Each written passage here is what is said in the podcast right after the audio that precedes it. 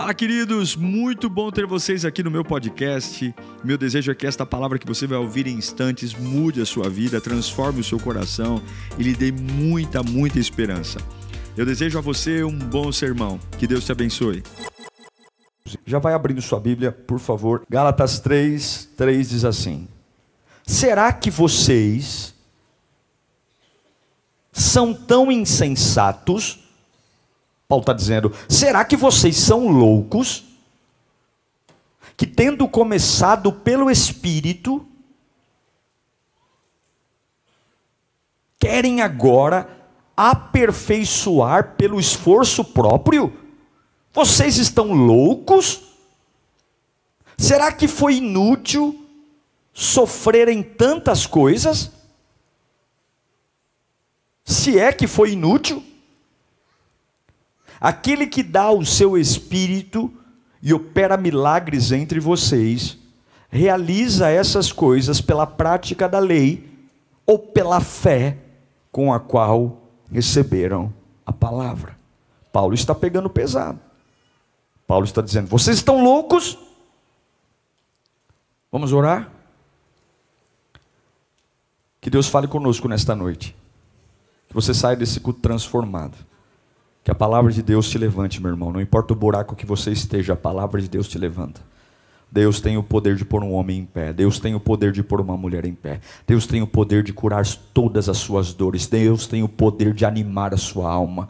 Por mais que a palavra possa me confrontar, ela sempre me cura. Feche os teus olhos e peça para Deus falar com você nesta noite. Fecha os seus olhos, diga: Senhor, fale comigo nesta noite. Fale com a minha alma nesta noite. Senhor, fale comigo. Eu estou aqui para te ouvir. Oh Espírito Santo de Deus, nós te ouvimos e precisamos de ti. Fale conosco de um jeito como nunca antes falaste, não por minha causa, mas por tua, Senhor. Nós, esse povo veio te ouvir, os que estão aqui, os que estão em casa, fale conosco em nome de Jesus. Paulo está dizendo algo muito sério para a igreja de Galácia. É um grupo de cristãos que hoje é onde é a, a famosa Turquia. A Turquia moderna que nós conhecemos era a igreja de Galácia. Paulo está dizendo: vocês estão loucos? Paulo não está lá, ele está mandando uma carta. Ele está dizendo: vocês começaram pelo Espírito, vocês começaram uma vida pela obra do Espírito, vocês estão doidos, vocês começaram pelo Espírito e agora vocês estão querendo andar pelos seus próprios esforços. Vocês estão doidos? Você está doido? Vocês estão malucos? Vocês tiveram um lindo começo. Vocês viram o que é o poder de Deus, a glória de Deus. Vocês, vocês sentiram o que é o Espírito Santo na vida de um homem. Vocês perceberam o poder que existe na vida de um homem, e Paulo está dizendo: vocês são insensatos, vocês estão loucos, porque vocês estão tentando colocar a sua experiência velha acima da experiência nova, vocês estão tentando trazer a identidade judaica para tudo isso que nós estamos tratando aqui, porque a igreja de Galácia queria conciliar o judaísmo com a fé cristã. Eles queriam viver uma experiência nova numa identidade antiga, e não existe isso. Para você viver uma experiência nova, você tem que abrir mão da sua identidade. Você tem que abrir mão. E esse é o problema. Quem quer abrir mão? Eles são judeus. Eles acreditam na circuncisão. Eles têm seus métodos, eles têm suas manias. Eles tiveram um encontro com o Espírito Santo, eles tiveram um encontro com a palavra, mas eu tenho uma identidade firmada. E qual é o problema? O problema é que enquanto você não abre mão da sua identidade, você não vive uma nova experiência. Enquanto você bate no pé e diz, eu sou assim, eu vou morrer assim, ninguém muda o que eu penso, Deus diz, tá bom, então você vai viver no seu esforço. E eu me pergunto quantos de nós estão aqui sofrendo porque não abrem mão da sua identidade. Porque a gente está abraçado à nossa identidade. Porque eu penso assim, pronto, acabou. Porque foi assim que eu cresci. Porque foi assim que eu sustentei meus filhos. Porque foi assim que eu aprendi lá quando eu me converti em 1978, que isso para mim é Jesus. E o que é diferente do que me ensinaram em 1978, eu faço cara feia mesmo. Se for para Deus me dar uma experiência com Ele, tem que ser naquilo que eu conheço. Paulo está dizendo: vocês estão loucos? Vocês nunca sentiram o que Jesus fez em vocês? Vocês estão loucos, vocês estão abandonando a novidade de vida para viver no esforço de vocês. Confiar na carne é tolice. Confiar na carne é loucura. E Paulo está preocupado, porque um bom começo não garante um bom final.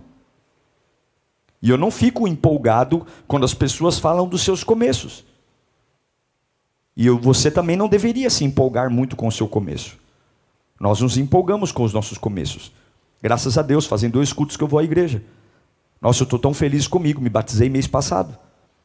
Nossa, eu estou muito feliz porque eu não fumo há dois dias. Nossa, eu estou maravilhosamente feliz porque finalmente agora eu encontrei um emprego. Nossa, eu estou muito feliz porque, nossa, faz algum período. Não, não, não, não, não, não. Aceite o começo, respeite o começo, mas melhor que o começo é terminar. Paulo está dizendo: vocês são loucos. Vocês começaram bem, mas agora vocês estão abandonando. Vocês começaram tendo processos de seleção de quem entra na sua vida e quem sai da sua vida pelo Espírito. Agora você deixa as pessoas entrarem e saírem da sua vida pela sua própria cabeça. No começo você não mexia no dinheiro sem orar. No começo você era dizimista, ofertante, você era um homem temente a Deus. Agora você agora, porque está na igreja há um tempo, você compra, vende, faz o que quer e sequer pergunta onde Deus está. Você começou no espírito e agora você está fazendo do seu jeito. Você é louco? Onde foi que você achou que poderia caminhar sem Deus? Onde foi que te ensinaram que em algum momento da sua vida você é capaz de conduzir seus próprios caminhos? Vocês estão loucos? Eu quero que o Senhor me conduza, e você? Eu quero que o Senhor me guie, e você? Eu quero que o Senhor me diga quais são os passos. É por isso que o Salmo 23 diz: O Senhor é o meu pastor. E não vai me faltar, porque o Senhor é o meu pastor. Porque ele tem um cajado com a ponta retorcida para afastar os inimigos e para colocar no pescoço da ovelha e dizer: Não vá para lá, venha para cá. As coisas não me faltam porque eu tenho sorte. As coisas não me faltam porque eu sou bom. As coisas não me faltam porque eu sou maravilhoso. As coisas não me faltam porque eu tenho dinheiro. As coisas não me faltam porque eu sou um homem fora da curva. As coisas não me faltam porque eu tenho um pastor. Porque enquanto o pastor me, me sustentar, não vai faltar. Sabe, irmãos, algumas pessoas acham que nós precisamos de Deus só para ir para o céu. Mas a graça de Deus não é só para te salvar. Sim, eu vou morar com Deus no céu e eu sou muito grato, mas a graça de Deus não só te salva, a graça de Deus te sustenta. Ele não é só o teu salvador, ele também é o teu sustentador. E alguns acham que tudo que Deus tem para você é lá no céu. Então, tudo que Deus tem para mim, eu sou muito grato, porque eu vou andar em ruas de ouro. Eu sou muito grato, porque lá no céu não vai ter choro, ranger de dentes, como se o meu Deus fosse incapaz de fazer alguma coisa por mim hoje. Eu sou muito grato porque Ele vai me levar para o céu. Sim, eu sou muito grato e espero que a trombeta toque em breve. Mas até o dia que a trombeta toque e Ele realmente me salve, me leve para a morada celeste, Ele também é o meu sustentador, Ele também é o meu pastor. As batalhas de hoje também Deus vai fazer parte. Não seja louco de deixar Deus fora das suas batalhas. Eu espero receber de Deus em todas as estações da minha vida. Eu espero receber de Deus contra todas as tentações que venham contra mim. Eu espero receber de Deus. Agora, não dá para querer ter direção de Deus sem aceitar a correção de Deus. Alguns querem ser dirigidos por Deus, mas não querem ser corrigidos por Deus. Uau! Então me dirija, desde que o Senhor não me contrarie. Me dirija, desde que a minha identidade seja, seja preservada. Me dirija, desde que tudo que eu quero fazer seja feito. Porque você acha que a igreja de Gálatas começou no espírito e começou a ser tão louca de viver a vida na força dela? Porque ela não queria abrir mão de coisas que sempre fez. Você não pode esperar que Deus te dirija se você não aceitar que Ele te corrija. E a pergunta é: queremos a direção, mas aceitamos a correção? Nós estamos dispostos a mudar o nosso estilo de vida? Estamos dispostos a mexer na nossa rotina? Estamos dispostos a pensar de uma forma diferente, mesmo que o novo contrarie tudo que eu já aprendi na vida. Estamos dispostos a olhar para a vida e dizer: Ok, Senhor, eu vou viver uma vida nova. Eu só sei de uma coisa, irmão. Eu não sei sua história, eu não sei de onde você vem. Eu só sei que você precisa de Jesus. Seja lá qual for a sua situação, você precisa de Jesus. Seja lá qual for o seu desafio, sem Jesus você não vai dar conta. E você não pode ser louco o suficiente de querer viver uma vida vivendo o que você está enfrentando sem Jesus. Você não precisa de desculpas, você precisa de Jesus. Você precisa de Jesus. Olhe para mim, você precisa de Jesus. Você que está em casa, você precisa de Jesus. Você está muito enjoado, você tem muitas coisas. É isso que Paulo está gritando. Vocês não podem ser loucos. Você não pode entregar sua vida para Ele e ao longo do caminho pegar de volta. Você não pode. Você não pode confiar em Deus só para te levar para o céu, Ele também vai te sustentar. Diga comigo, a mesma graça que me salva é a graça que me sustenta. Diga de novo, a mesma graça que me salva é a graça que me sustenta. Deus tem um sustento para você, e eu não estou falando isso para você dar meia dúzia de glória a Deus, e eu não estou falando isso para ser animador de plateia, eu estou falando isso porque a Bíblia me garante que a mesma graça que te salva é a graça que te sustenta. Você não precisa crer em mim, não. Você não quer crer em mim, você não crê. Você acha que eu estou inventando, você é que pense nisso. Agora a Bíblia diz que o Senhor é o meu pastor e nada vai me faltar. A Bíblia diz que a mesma graça que me salva é a graça que me, me sustenta. Quando ele diz eu vim para que tenham vida e vida em abundância. Ele não está falando da, do céu, ele está falando daqui. E é por isso que ele garante que, ainda que eu ande por um vale de sombras e trevas, eu não preciso ter medo. Eu não preciso ter medo de hospital, eu não preciso ter medo de traficante, eu não preciso ter medo de escuro, eu não preciso ter medo de macumba, eu não preciso ter medo de cara feia, eu não preciso ter medo de xingamento, eu não preciso ter medo de desemprego, eu não preciso ter medo de câncer, eu não preciso ter medo de doenças, eu não preciso ter medo de juízes, eu não preciso ter medo de advogados, eu não preciso ter medo de pessoas que olham feio para mim. Eu não preciso ter pessoas que estão tramando nas minhas costas. Eu não preciso ter medo de reuniões que são feitas às escuras para falar mal de mim, porque o Senhor é o meu pastor e nada me faltará. E se o Senhor está comigo no vale da sombra da morte, eu não temerei mal algum. Não é porque eu tenho dinheiro, não é porque eu sou especial, é porque o Senhor está comigo.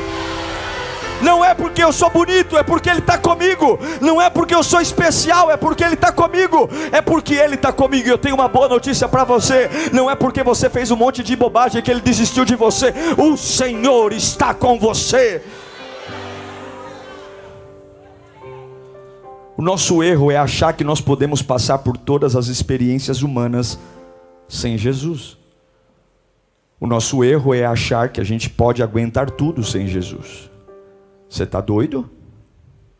Com todo respeito, pergunte para o seu irmão: Você está doido? Você está doido? Você quer restaurar seu casamento sem Jesus? Você está doido? Você quer criar seus filhos sem Jesus? Você está doido? Você quer enfrentar o dia a dia sem Jesus? Você está doido? Você está doido? Você parou de dizimar porque a economia está ruim. Você está doido?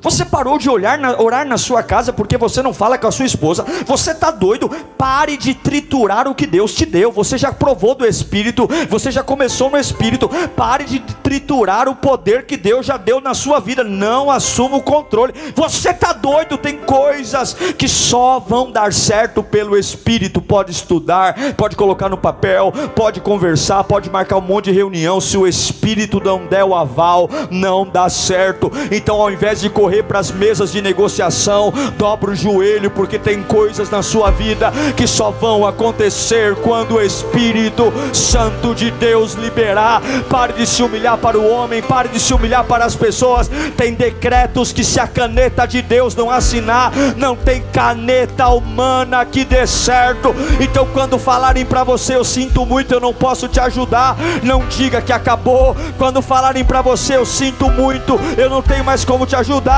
não se entristeça, porque a última instância é a caneta de Deus, e a caneta de Deus manda em tudo, a caneta em Deus manda nos poderosos desse mundo.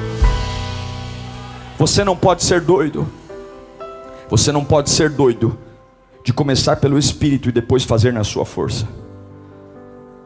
Eu me lembro de Davi. Davi escreveu o Salmo 23. E ele escreve o Salmo 23 falando dele: O Senhor é o meu pastor. Davi era um pastor, ele sabia muito bem as funções de um pastor. Davi era o camarada que, quando Samuel vai à casa do seu pai Jessé para escolher o rei, o pai não viu o valor nele, os irmãos foram colocados à frente. O próprio profeta Samuel, por um instante, se enganou, mas Davi entendeu que quando a minha família não vê valor em mim, quando algumas pessoas são colocadas à minha frente, e quando até mesmo os sacerdotes podem errar, Deus sempre me vê. Deus sempre vê você. Não fique preocupado se as pessoas não veem, Deus sempre vê. Davi foi o camarada que, quando foi para enfrentar o grande Golias, ele não teve medo, porque ele já disse: O mesmo Deus que me sustentou quando as ovelhas estavam em perigo diante do urso e do leão, é o mesmo Deus que vai me fazer derrubar esse gigante. Golias era alto, alto, grande demais para se vencer. É isso que a maioria das pessoas pensavam. Golias é muito grande para alguém vencer.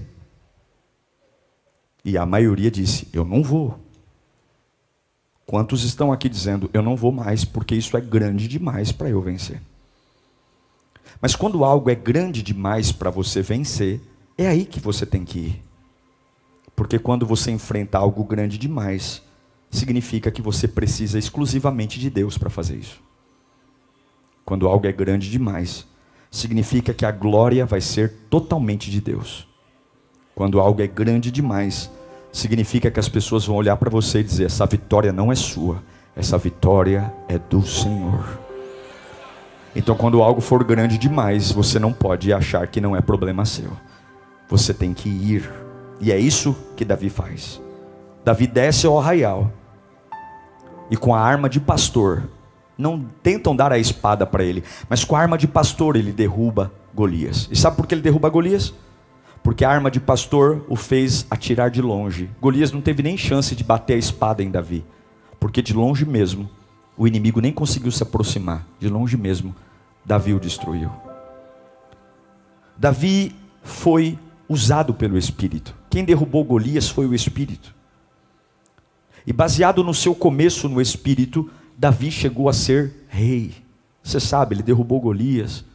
Depois ele teve a graça de Saul. Depois você sabe que ele teve que fugir. Enfim, e aí passou-se o tempo, recuperou a arca, trouxe a arca. Davi teve muitas, muitas vitórias. Ele vence absolutamente tudo e agora ele é o rei de Israel. Fica comigo que essa é a parte mais importante da pregação. Ele é o rei de Israel. E agora então Davi vai fazer a coisa mais estúpida que ele fez na vida. Eu sei que alguns crentes antigos vão dizer que a coisa mais estúpida que Davi fez na vida foi o ato de adultério com Betseba, mas não foi. Esse é o pecado mais famoso de Davi. Um pecado que custou a morte de um homem, Urias, marido da Betseba, e custou a morte do seu próprio filho. Mas esse não foi a maior estupidez de Davi. Esse é o pecado mais famoso. O pecado mais estúpido de Davi. Tão estúpido que até parece ser inteligente, mas foi estúpido. Está em 1 Crônicas, capítulo 21, versículo 1. Satanás levantou-se contra Israel. Quem que levantou-se contra Israel? Não foi filisteu? Não foi moabita, amonita? Satanás.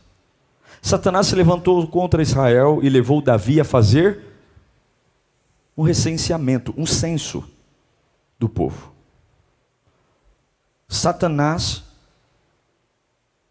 incitou Davi a fazer um censo, a contar. A contar. Davi chamou Joabe, seu general, e falou: Eu quero que você conte para mim todos os homens prontos para a batalha. O que, que, tem de errado num censo? O que, que tem de errado em contar? Não é um dos sete pecados capitais? O que é de tão ruim? O que há de tão ruim em fazer um censo? O que, que tem de tão ruim em saber quantos homens eu tenho disponível para a guerra. Quantos soldados estão prontos para a batalha? Ele vai e manda Joabe contar. Havia uma guerra? Não. Havia um problema? Não. Mas ele queria contar para saber o tamanho do exército que ele tinha. Ele queria. Tinha alguma ameaça? Não, mas ele queria saber. Joabe é o seu conselheiro militar. Olha o que Joabe diz, versículo 2 de 1 Crônicas 21. Davi disse: Joabe e os outros comandantes do exército vão, contem os israelitas desde Berseba até Dan e tragam-me um relatório para que eu saiba quantos são. Joabe, porém, e olha que Joabe nem é santinho, hein? E olha que Joabe nem é uma das melhores pessoas para a gente confiar. Joabe olhou para o rei e disse: Que o Senhor multiplique o povo dele por cem. Está dizendo, Davi, que o Senhor nos abençoe por cem. Ó oh, rei, meu senhor, não são porventura todos eles súditos do meu senhor? Por que o meu senhor deseja fazer isso? Por que deveria trazer a culpa sobre Israel? Job está dizendo: não, Davi, não vamos contar coisa nenhuma. Que o Senhor nos abençoe cem vezes mais. Não são todos eles teus soldados. Meu rei, não faça isso, porque a ordem bíblica era muito, muito clara. Você só podia fazer censo por dois motivos. O primeiro era para cobrar tributo, e o segundo era quando o povo estava sob ameaça de guerra, e não era nem para cobrar tributo, e nem havia uma ameaça. Não tinha nenhum dos dois motivos. Davi estava sendo completamente estúpido, porque Davi estava deixando de crer no poder de Deus. A mesma humildade que o trouxe até ali, a humildade que o fez derrubar gigantes, a humildade que o fez enfrentar coisas, para agora confiar nele mesmo confiar no poder que estava nele.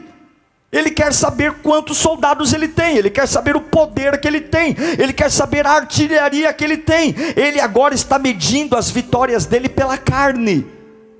Ele está medindo o potencial dele porque ele depende agora de quantos soldados ele tem. Mas Davi não chegou a ser rei medindo as coisas pela carne. Se Davi medisse as coisas pela carne, jamais ele enfrentaria Golias. Se Davi medisse as coisas pela carne, você está entendendo aí o que Deus está falando? Se Davi medisse as coisas pela carne, jamais ele enfrentaria um leão e um urso. Se Davi medisse as coisas pela carne, jamais ele enfrentaria Golias sem uma armadura. Mas agora ele está tão orgulhoso, está tão poderoso, ele venceu tantas batalhas, que agora ele quer contar para saber quantos soldados ele tem. Tudo na vida de Davi foi pelo Espírito, mas agora os sentidos dele precisam que ele conte. E eu me pergunto quantos estão aqui deixando de viver do Espírito para começar a contar. Contar o que tem, contar quanto dinheiro tem na conta, contar quantos amigos são a favor e quantos são contra. Até hoje você se viveu pelo Espírito, até hoje você andou pelo Espírito, até hoje você foi sustentado pelo Espírito, mas agora você quer contar. Ele quer medir a força dele. Ele quer medir quantos soldados ele tem. Para quê? Porque ele quer confiar em si mesmo. Ele quer saber quão poderoso ele é. Mas ele não chegou à coroa real medindo a força dele. Ele chegou ao Espírito. E eu me pergunto como um homem que andou pelo Espírito pode chegar nesse ponto. Por quê? Porque ele está sendo conduzido pelos sentidos dele. Senso recenseamento, sentidos. E eu me pergunto: quantos aqui deixaram de viver pelo Espírito para viver pelos seus próprios sentidos? Quantos estão deixando de confiar na palavra para viver pelos seus próprios sentidos? Quantos estão deixando de confiar no poder de Deus para viver pelos seus próprios sentidos? Acordam fazendo contas, acordam colocando coisas no papel, acordam ligando para um. Você quer costurar o plano da vitória, você quer entender as suas probabilidades. Quantos pararam de viver de joelho de chão para viver de acordo com os sentidos? Se ele estivesse sendo liderado pelos sentidos, ele não enfrentaria Golias. Ele enfrentou Golias porque ele era liderado pelo Espírito, mas agora ele acha que precisa contar. Se você estivesse sendo liderado liderado pelos seus sentidos, você não estaria aqui hoje. Se você estivesse sendo liderado pelos seus sentidos, você não estaria sentado aqui hoje. Você já teria morrido, você já teria caído, o inimigo já teria te destruído. Você só está aqui porque em algum momento da sua vida você descobriu o que é o poder do Espírito. Você descobriu a força do Espírito, mas agora você acha que já leu a Bíblia demais. Agora você acha que já conhece a lírio demais. Agora você acha que já orou demais. Agora você quer contar. Agora você quer saber sobre chances. Agora é chance de sobrevivência. Agora eu quero saber Eu quero pegar o Google e ver o exame. O que, que o Google diz sobre o exame? Até hoje, colocar na mão de Deus servia, mas agora você quer colocar tudo no Google. Agora você quer especialistas. Agora você quer consultar a opinião dos homens. Quando até agora você só está em pé porque foi o Espírito. Quando foi que nós largamos o Espírito para fazer contas? Por que largamos o Espírito para fazer contas?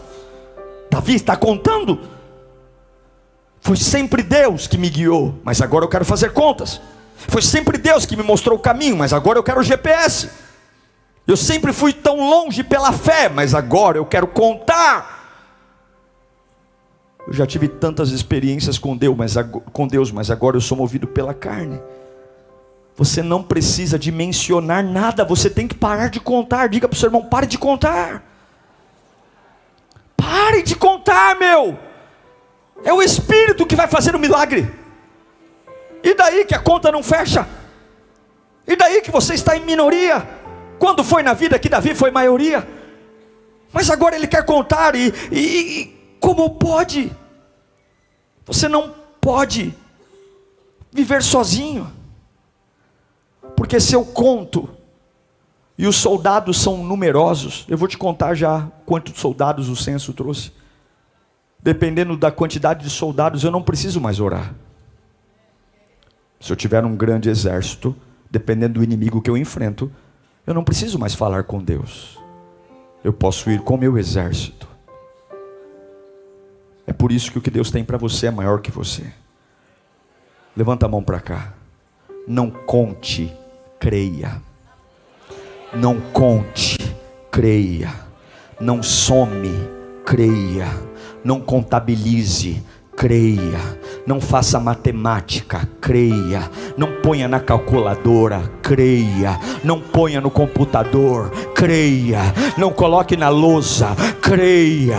Não faça continha de mais e menos, creia. Não faça reunião, creia. Creia. Quem é que mandou você andar pela carne? Ô oh, louco, você provou do amor de Deus, não conte, creia. Levanta a mão bem alto diga: Eu não vou contar, eu vou crer. Nunca foi sorte, sempre foi Deus. Joabe, quer aplaudir Jesus? Aplauda.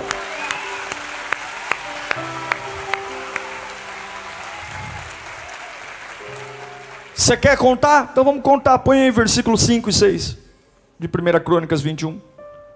Joabe apresentou a Davi o relatório com o número dos homens de combate.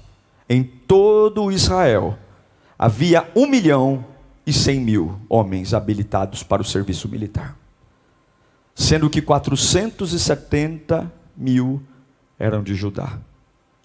Mas Joabe não incluiu as tribos de Levi e de Benjamim na contagem, pois a ordem do rei lhe parecia.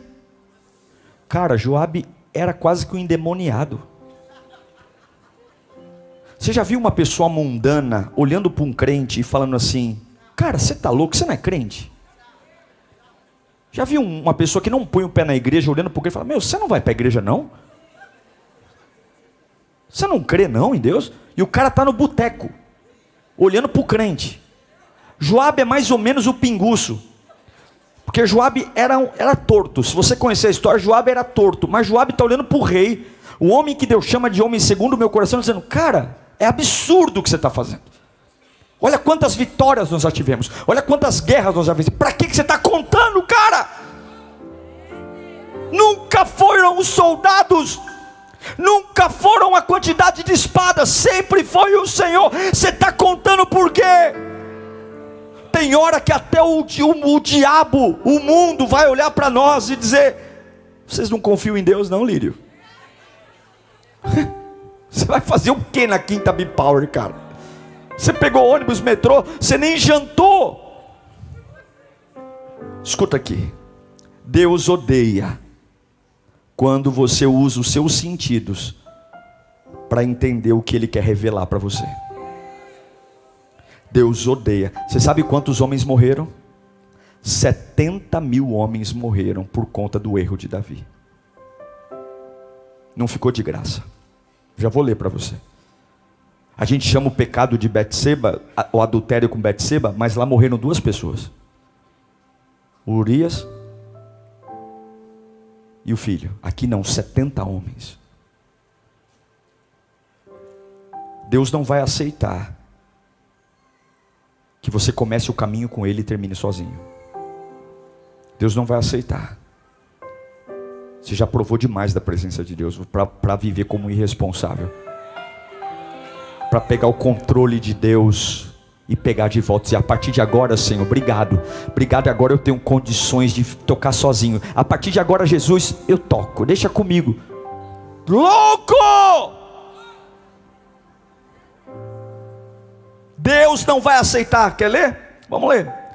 Vamos lá. 1 Crônicas 27, 21, 7. Essa ordem foi reprovada por Deus. Deus odiou. E por isso ele puniu Israel. Então Davi disse a Deus: Pequei gravemente com o que, com o que fiz. Agora eu te imploro que perdoes o pecado do teu servo, porque cometi uma grande loucura. O Senhor disse a Gade, um, do, um dos conselheiros de Davi: o vidente. Vá dizer a Davi: Assim diz o Senhor: Estou dando a você três opções. Escolha uma delas e eu executarei contra você. Impune você não vai ficar. Gade foi a Davi e disse: Assim diz o Senhor: Escolha entre as três. Vamos lá. Primeira, você quer três anos de fome? Três meses fugindo dos teus adversários, perseguido pela espada deles? Ou três dias de espada do Senhor, isto é, três dias de praga com o anjo do Senhor assolando todas as regiões de Israel. Decida agora como devo responder àquele que me enviou.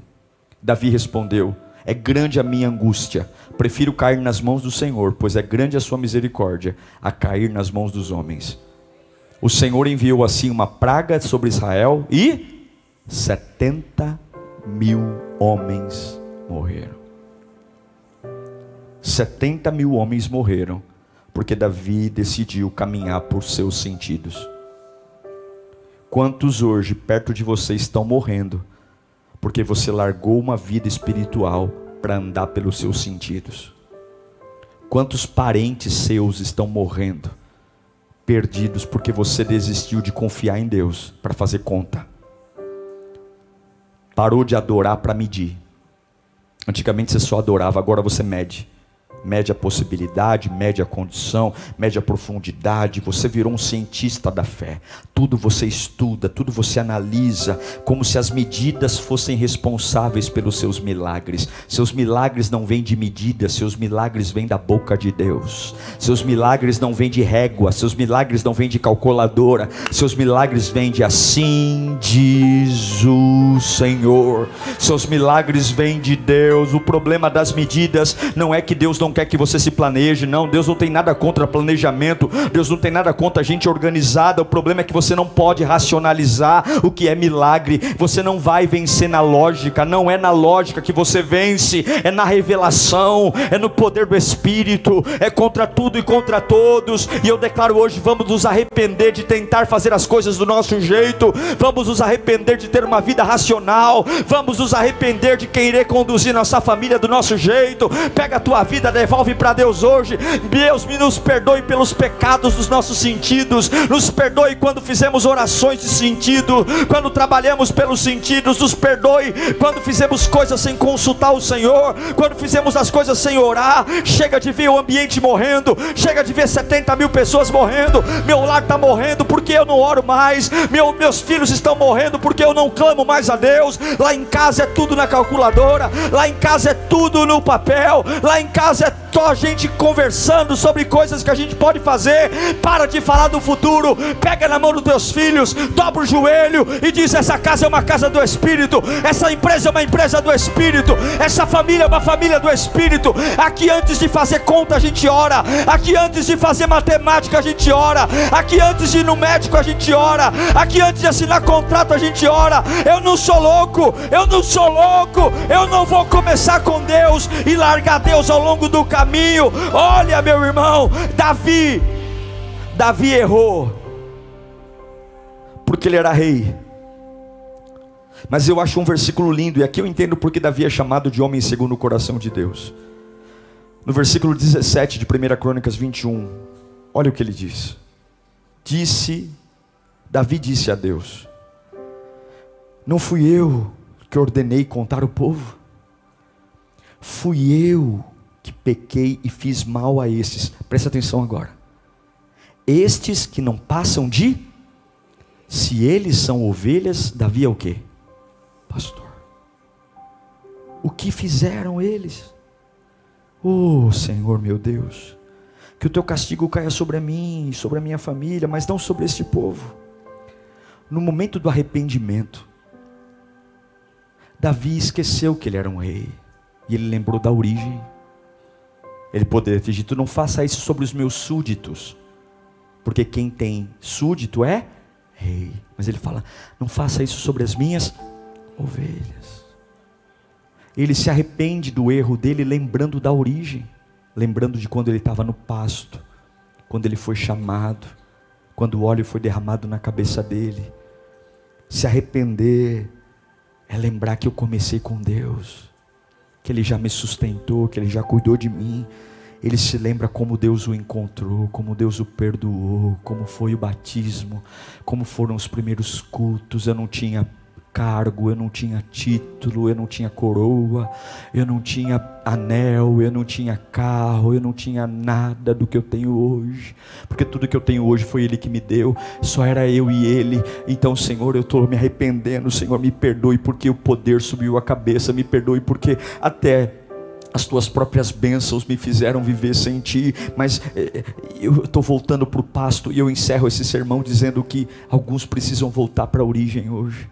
Alguns precisam voltar para o pasto, alguns precisam parar de viver por sentido, alguns estão querendo fazer um projeto de vida na sua própria ideia. Volte para Deus, pare de fazer contas, volte para o começo de tudo, pare de querer encaixar tudo do seu jeito, pare de ser chato, sistemático, volte, simplifique sua vida, porque no pasto não tem que cuidar de nada, no pasto é só eu e a ovelha. Agora no palácio eu tenho ministros, no palácio eu tenho príncipes. Não, não, Davi está dizendo: eu estou lembrando de quem eu era, não dê mais nenhum passo sem Deus. Não importam os números, importa Deus, não importa as contas, importa Deus. Se você tem mais de um milhão de soldados, isso não te dá o direito de andar sem Ele. Se você tem mais de um milhão de soldados, isso não te dá o direito de dizer, Senhor, a partir de agora é comigo, fica aí. Se você tem dinheiro, se você tem status, se você é uma pessoa influente, se você conseguiu abrir uma empresa, isso não te dá o direito de dizer, Deus, a partir de agora deixa comigo, Deus vai trazer você de volta hoje. Eu declaro que o cajado do pastor está te buscando nesta noite. Eu declaro que você não vai morrer como um louco, você vai morrer como um homem independente dependente de Deus, e Deus é o meu pastor e o diabo é mentiroso. Você não pode andar sem Deus. A graça de Deus que te salva é a mesma graça que te sustenta, e hoje você vai dormir em paz, porque eu não vou fazer mais contas. Feche os olhos e diga: Eu não vou fazer mais contas, eu não vou fazer mais contas. Paulo está gritando para a igreja de Galácia: Vocês estão loucos, vocês começaram com o espírito, mas agora vocês estão andando nos seus próprios esforços. Eu não vou andar pelos meus sentidos, eu não vou andar pelos meus sentidos, porque eu vou viver pelo espírito, é pelo espírito. Começa a fechar os teus olhos agora. Quais foram as últimas contas que você fez? Quais foram os últimos cálculos que você fez? Quando foi a última vez que você mediu a sua força e você disse: "Ah, eu aguento até aqui, eu posso até aqui, eu consigo até aqui"? Quando foi a última vez que você fez contas sobre o seu dinheiro, sobre a tua vida emocional? Quando foi a última vez que você fez contas e você disse: "Eu estou sentindo que vou morrer"? Ou alguns dizem: "Eu estou sentindo que é o melhor momento da minha vida". Eu não sei o que você está sentindo, eu só sei que não dá para fazer sem Deus. Você não pode deixar Deus de escanteio. Você não pode esquecer quem Ele é. Eu nunca vou depender de quem está comigo. Eu vou depender da boca de Deus. E eu sinto muito por aqueles que vão embora. Mas os números são negativos, pastor. Mas eu já tive muito mais do que tenho hoje. Eu preciso correr atrás do prejuízo. É por isso que eu nem vou para o culto. Porque eu estou trabalhando em três turnos. Eu estou atrás do prejuízo. Mas quem te sustentou até hoje não foi dinheiro na conta. Quem te sustentou até hoje foi a palavra palavra de Deus. Você não precisa fazer conta, você precisa caminhar com o Espírito. Você tem que lembrar quem foi que te fez matar Golias, quem foi que te fez destruir gigantes. Foi o Senhor. Feche os teus olhos agora. Fala comigo, Senhor. Eu preciso de ti. Eu preciso de ti, Senhor. Eu preciso de ti. Eu preciso da tua presença. Eu preciso do teu Espírito. Me perdoa quando eu andei pelos meus sentidos. Me perdoa quando eu achei que eu era capaz. Me perdoa. Eu não vou fazer conta. Eu não vou fazer conta. Me arrependo hoje. Eu me arrependo pelas vezes que eu fiquei falando que é do meu jeito, que eu fiquei dizendo não vai dar certo. Eu quero voltar a viver no Espírito. Eu quero voltar a descer no arraial e lutar com as minhas armas. Eu quero voltar a entender que não é o meu tamanho, é o tamanho de Deus. Eu quero voltar a entender que eu venço pelo Espírito. Eu não venço com as coisas que os homens vencem. Os meus milagres não são gerados através de contas. Os meus milagres são gerados através do Espírito. E eu declaro que o Espírito te incendeia hoje. O Espírito Santo te incendeia hoje. Hoje é dia de pegar na mão dele e dizer: Vamos junto, Pai. Vamos junto, Pai. Eu não vou fazer conta, eu não quero mais saber. Eu vou jogar tudo na gaveta. Eu vou viver pela fé. Hoje eu estou levantando a minha vida de adorador. Hoje eu estou levantando a minha fé de novo. Hoje eu estou voltando a orar com fogo. Hoje eu estou voltando a te servir com tudo. Hoje eu estou voltando a lembrar do pasto. Esse palácio me mimou demais. Esse palácio me trouxe muita coisa que eu esqueci de onde eu vim. Eu não vim do palácio, eu vim do pasto. Eu não vim da facilidade, eu vim do pasto. Hoje eu tenho roupa de linho. Hoje eu tenho coroa com diamante. Mas Deus me pegou no pasto quando ninguém via, quando ninguém me ouvia, quando minha família me desprezou, quando os homens foram colocados à minha frente, quando até mesmo o sacerdote errou. Eu fui visto por Deus. Quando foi que você esqueceu como Deus te sustentou, meu irmão? Por que você esqueceu, minha irmã? Por que você se perdeu?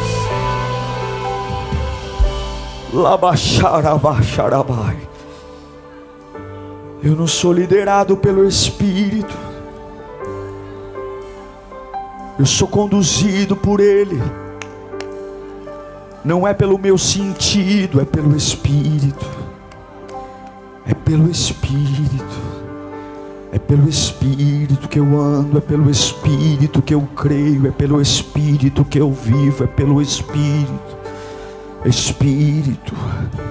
Satanás, você vai sair da minha vida porque eu ando pelo Espírito. Não venha me falar das minhas contas, porque eu não ando por conta, eu ando pelo Espírito. Não venha me falar da minha realidade, porque eu não ando por realidade, eu ando pelo Espírito. Não venha me falar das probabilidades, porque eu não ando por estatística, eu ando pelo Espírito. Não venha me falar das minhas chances, porque eu não ando por chance, eu ando pelo Espírito. Não venha me falar dos meus boletos, porque eu não ando por boleto, eu ando pelo Espírito. Não venha me falar de quantos caroços tem no meu corpo, porque eu não ando contando caroço, eu ando contando a glória de Deus na minha vida. Não venha me dizer que hora que o meu filho chegou em casa, porque os meus filhos são do Senhor e eu creio no Espírito. Não venha dizer que a minha empresa vai falir porque esse mês foi ruim, porque eu não faço conta antes de andar no Espírito. Uau! Eu tenho certeza que Deus falou com você. Tenho certeza que depois desta palavra a sua vida não é mais a mesma. Peço que você também me acompanhe nas minhas redes sociais: Instagram, Facebook YouTube. Me siga em Diego Menin. Que Deus te abençoe.